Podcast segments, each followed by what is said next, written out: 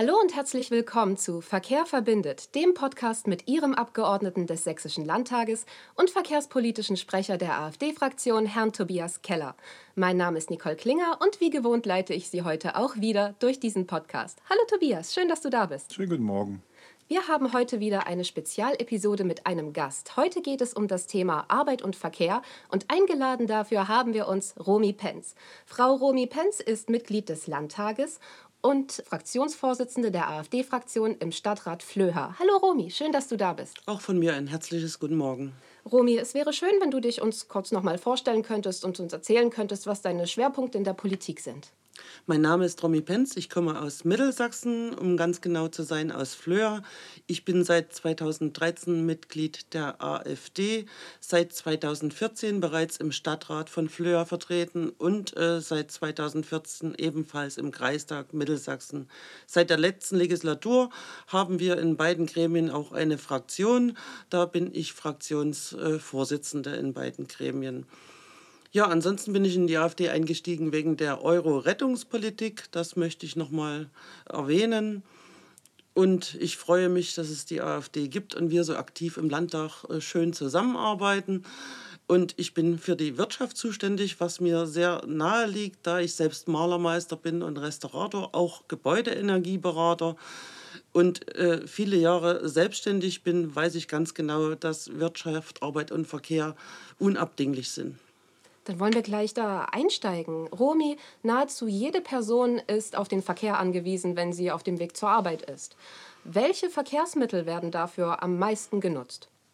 45 Prozent macht der Bus aus, 43 Prozent fahren immerhin noch mit dem eigenen Pkw, 40 Prozent U-Bahn und S-Bahn bei uns im ländlichen Raum wahrscheinlich 0 Prozent.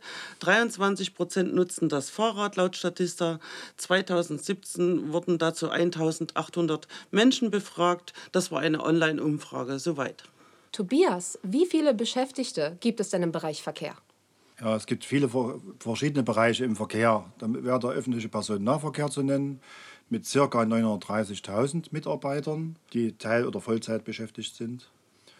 Dann wären die Taxifahrer zu benennen die ja auch ihren Dienst tun im Verkehr, und zwar mit 255.000 Mitarbeitern, Taxifahrern.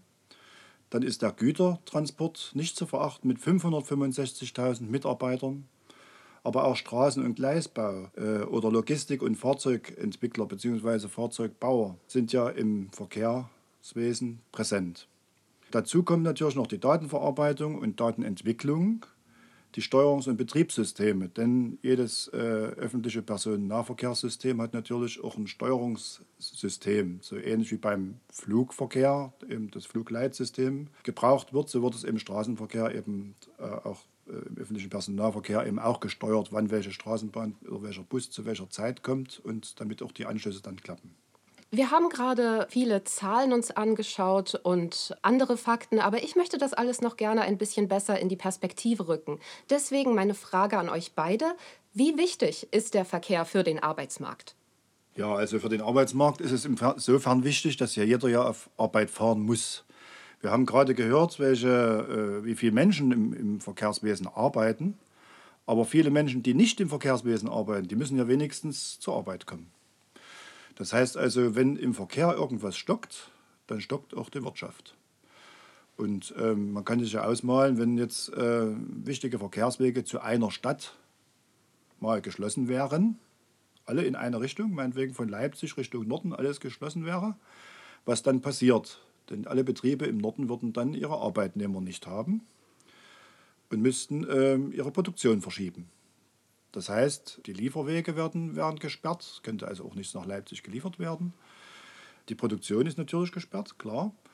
Und zusätzlich kommt der Unmut der Menschen, die einfach nicht fortkommen. So viel dazu, wie wichtig ist der Verkehr im Arbeitsmarkt. Corona hat äh, einen Nebeneffekt gehabt, das war ja der sogenannte Homeoffice. Viele Menschen haben im Homeoffice gearbeitet.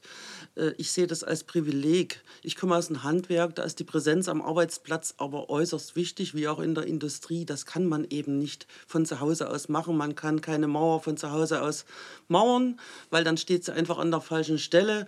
Und deshalb äh, hat uns auch Corona gezeigt, dass es eine privilegierte Personengruppe gibt, die den Homeoffice nutzen kann, aber es eben auch ganz, ganz viele Menschen gibt, die einfach auf Arbeit kommen müssen.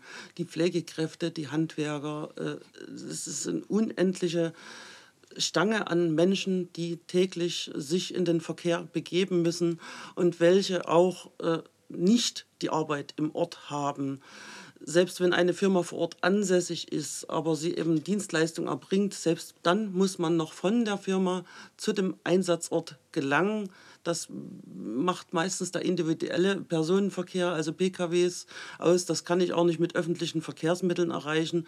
Deshalb muss man auch ein Augenmerk auf den normalen Verkehr legen und nicht nur auf den öffentlichen Verkehr, weil ich kann nicht mit meinen ganzen Werkzeugen in den Bus steigen und auch schon gar nicht auf ein Lastenfahrrad und dann irgendwo ankommen.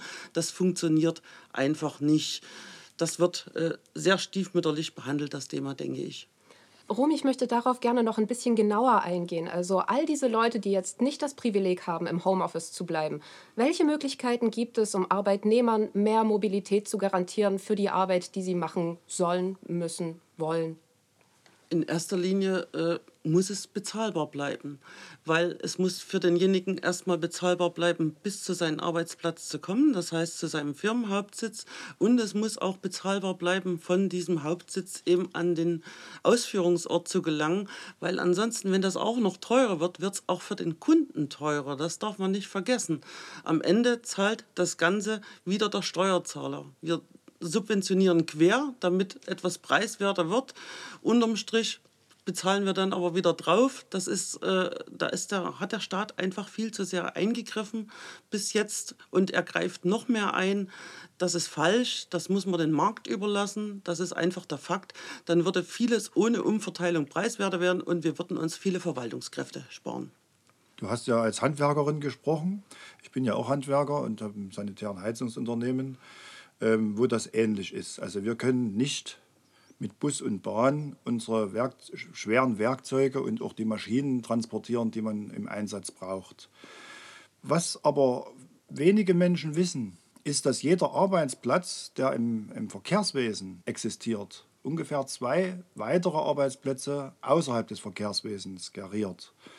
Das heißt also, die, die, alleine die Einkommen, die da auftreten, die Einkommen, die da äh, verdient werden, die bringen dem Staat Steuereinnahmen. So, das heißt also, wenn wir jetzt weniger in Straßen- und Brückenbau investieren würden, zum Beispiel, wie das im letzten Haushaltsplan unserer Regierung in Sachsen leider der Fall war, dann verdienen weniger Menschen damit ihr Geld und zahlen auch weniger Steuern ein. Das heißt also, nicht bloß das eingesparte Geld ist für die Staatsregierung wichtig, sondern auch die Gelder, die dann dadurch nicht mehr die, als Steuern eingezahlt werden. Das heißt also, man muss immer überlegen, wie viel Nutzen bringt so eine Einsparmaßnahme wirklich. Aber du hast ja gefragt, Nicole, ähm, nach den Möglichkeiten, Mobilität zu äh, garantieren. Die Möglichkeit, die eine ist natürlich, das preiswert zu gestalten, wie die Romy das gerade gesagt hat. Die andere Möglichkeit ist natürlich ähm, für mehr Flüssigkeit im öffentlichen Personennahverkehr, aber auch im Straßenverkehr zu sorgen. Das heißt, wenn der Verkehr flüssiger läuft, komme ich schneller an, kann in meiner Arbeitszeit, wenn ich beim Kunden bin, mehr schaffen, in der gleichen, also in mehr Zeit natürlich, die mir zur Verfügung steht, und habe weniger von meiner Arbeitszeit im Verkehr zu tun. Das heißt also, für den Kunden wird es auch gut, weil es nämlich preiswerter wird. Er braucht also die Verkehrszeit nicht zu bezahlen, sondern bezahlt die Zeit, die ich wirklich auf Arbeit an seiner Heizung oder du eben an, deinem, äh, an deiner Wohnungsinstandsetzung beim Malern ähm, verbrauchst. So, das heißt also, die Verkehrsflüssigkeit ist wichtig, aber auch Umsteigemöglichkeiten sind wichtig. Das heißt also, wenn ich jetzt auf irgendeinem Dorf wohne in, in Sachsen und freue mich, dass ich 300 Meter zum Bus bloß, und gehe ich zum Bus und der Bus fährt aber zu einer Haltestelle, wo die Bahn fährt und die Bahn fährt aber erst eine halbe oder dreiviertel Stunde später ab. Was mache ich mit meiner Freizeit in der Zeit? Ja, die Freizeit wird mir nicht vergütet, weder vom Arbeitgeber noch von irgendjemand anders. Der Staat schenkt mir auch nichts. Das heißt, ich sitze dort und warte, dass meine Bahn kommt, damit ich zur Arbeit fahren kann. Wenn ich zurückfahre, ist das gleiche der Fall. Ich fahre mit der Bahn und muss dann wieder umsteigen in den Bus. Das heißt also, wenn diese Umsteigemöglichkeiten nicht sind, die, die auch mal klappen. Es muss nicht unbedingt jetzt auf die Minute genau sein. Manche Leute brauchen ja auch fünf Minuten oder zehn Minuten, um von, von Bahnsteig, sagen wir mal, zur Bushaltestelle zu kommen. Aber es muss diese Umsteigemöglichkeiten geben, dass mindestens in zehn Minuten man ein anderes Verkehrsmittel erreichen kann. Andererseits ist es natürlich so, wenn ich mit dem Auto fahre, möchte ich auch gerne umsteigen können. Ich brauche also einen großen Parkplatz am Rande einer Stadt, einer Großstadt wie Leipzig, Dresden, Zwickau oder was weiß ich, größeren Städten und Chemnitz. Äh, brauche ich überall dort, wo die Straßenbahn am Rande der Stadt hält, einen ordentlichen Parkplatz oder ein Parkhaus, wo ich mein Auto abstellen kann und den öffentlichen Personennahverkehr nutzen kann. Das nützt natürlich den Handwerkern jetzt nichts. Aber das nützt den Pendlern was, die zu ihren Bürojobs in Leipzig fahren oder in Dresden und die auch vom Lande kommen. Und die eben mit dem Auto fahren müssen, weil sie eben sonst zwei, dreimal umsteigen müssen, weil sie sonst ihren Arbeitsweg gar nicht schaffen. Ja, Tobias, du sprichst hier von Luxusproblemen. Ich komme aus dem Landkreis Mittelsachsen. Wir sind ein sehr ländlich geprägter Raum. Ich selber wohne in Flöhr, Mittelzentrum da kann ich fast noch mitgehen, dann komme ich mit dem Zug oder mit dem Bus auch irgendwo hin. Wir haben aber den ländlichen Raum, da fährt gar kein Bus. Der fährt vielleicht dreimal am Tag, wenn wir Glück haben. Und da kommt man überhaupt nicht weg. Also ihr als Städter seid da schon sehr privilegiert. Der ländliche Raum ist nach wie vor sehr abgehangen. Und er ist auch straßenmäßig sehr abgehangen, weil wenn ich zur Arbeit fahre, fahre ich die doppelte Strecke, weil ich ein Schlagloch reinfahre und ein Schlagloch wieder rausfahre. So ist das bei uns. Ja, also dann kommt natürlich noch dazu, dass die Taktfrequenzen so sein müssen, dass sie auch arbeitnehmerfreundlich sind. Das hast du doch sicher jetzt gemeint, nehme ich an. Ähm, indem du sagst, äh, wenn der natürlich dreimal am Tag kommt, der Bus, bringt dem Arbeitnehmer das gar nichts. Sondern er muss eigentlich mindestens halb- oder stündlich, da, halbstündlich oder stündlich fahren. Ansonsten ist es keine öffentlichen Personalverkehr und vor allen Dingen nicht arbeitnehmerfreundlich. Bei uns äh, sind die Busverbindungen eigentlich nur auf den Schülerverkehr ausgerichtet. Das ist so der Fakt. Die Schüler kommen damit mehr recht als schlecht zur Schule und von der Schule. Sie haben auch lange Wartezeiten. Auch die Schüler sind davon betroffen. Sie verlieren sehr viel Freizeit durch den Weg zur Schule oder von der Schule wieder nach Hause. Von Freizeitmöglichkeiten dann am Nachmittag äh, sind sie meist ganz abgehangen, weil sie ja überhaupt gar keine Möglichkeit mehr haben, außer das Elterntaxi überhaupt hin und zurückzukommen. Ja, so ist es bei uns auf dem Land. Tobias, du hast bereits erwähnt, einige Möglichkeiten, um Arbeitnehmern mehr Mobilität zu garantieren, ist erstens die Verkehrsflüssigkeit und das, was du gesagt hast, Romy, nämlich, dass der Verkehr bezahlbar ist. Vor einiger Zeit gab es ja das 9-Euro-Ticket. Also die Prämisse war ja, mehr Nichtbahnfahrer auf den ÖPNV umsteigen zu lassen, damit den Verkehr, Verkehrsfluss besser zu regulieren und auch der Umwelt damit was Gutes zu tun. Meine Frage ist jetzt auch wieder an euch beide aus eurer beiden Perspektive, welche Auswirkungen auf den Verkehr und die Arbeitswelt hatte dieses Ticket nun? Ich habe davon im ländlichen Raum nichts gespürt. Ich kenne keinen in meinem Bekanntenkreis, der sich das 9-Euro-Ticket zugelegt hat. Es war für keinen sinnvoll. Bei uns ist der Individualverkehr, wie ich schon erwähnt hatte, das äh, meist benutzte Verkehrsmittel oder eben auch das Fahrrad. Anders funktioniert es gar nicht. Ich wüsste jetzt nicht, wofür ich das 9-Euro-Ticket hätte gebrauchen sollen. Äh, und viele Leute vom Dorf, äh, sei es die Friseuse oder sonst wer, die haben mir auch gesagt, was soll ich damit? Es nützt mir einfach nichts. Das ist sehr interessant mal zu hören, äh, denn der ländliche Raum hat ja doch offensichtlich ganz andere Probleme als die Städter. Und dieses 9-Euro-Ticket scheint also mehr auf die städtischen Gesellschaften zugeschnitten worden zu sein. Umso mehr verwundert es mich, wenn der ländliche Raum das gar nicht nutzt oder gar nicht so sehr von Vorteil sieht, äh, dass auch in den Städten es natürlich große Nachteile gibt, die mit dem 9-Euro-Ticket einhergehen. Also ähm, zum Beispiel wäre jetzt genannt, dass äh, viele Züge, die jetzt extra fahren sollten, oder auch Straßenbahnen, die extra fahren sollten, dass die gar nicht äh, funktionsfähig sind. Da fehlte eben, waren eben die Toiletten defekt oder es war, es war eben die Klimaanlage defekt oder andere Sachen. Ähm, dann fehlte teilweise das Personal. Und nicht nur durch die Corona-Erkrankungen oder prinzipiell durch hohen Krankenstand, sondern prinzipiell, wenn man mehr Züge einsetzt, braucht man mehr Personal oder mehr Busse, wenn man mehr Busse einsetzt. Und mehr Personal einzustellen, geht auf die Kürze nicht. Man muss also erst Personal ausbilden. Man muss genug Geld zur Verfügung haben, die auch zu bezahlen. Und man muss natürlich die intakten äh, Fahrzeuge dazu haben. Alles war mit dem 9-Euro-Ticket nicht zu schaffen.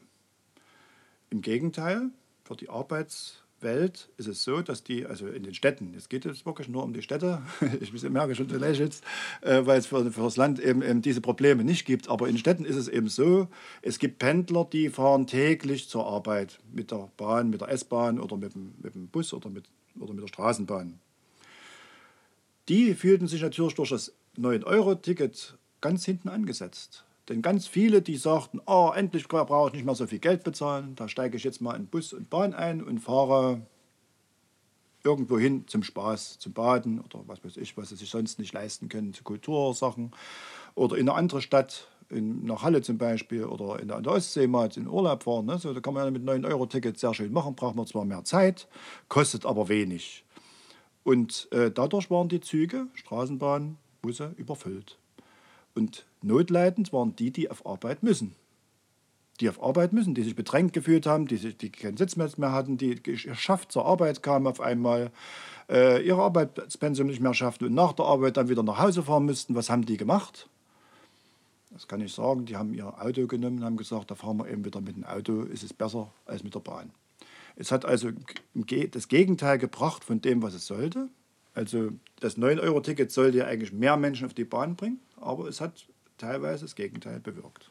Verkehr verbindet Wirtschaft und Arbeit. Das haben wir auch in diesem heutigen Podcast nun deutlich mitbekommen. Und ich bedanke mich bei allen, die heute da waren. Ich bedanke mich sehr herzlich bei Romy Penz, die den weiten Weg hierher gemacht hat. Ich bedanke mich auch wieder wie immer bei Herrn Tobias Keller. Und auch bedanke ich mich wie immer bei Ihnen, lieber Zuhörer, dafür, dass Sie wieder eingeschaltet haben.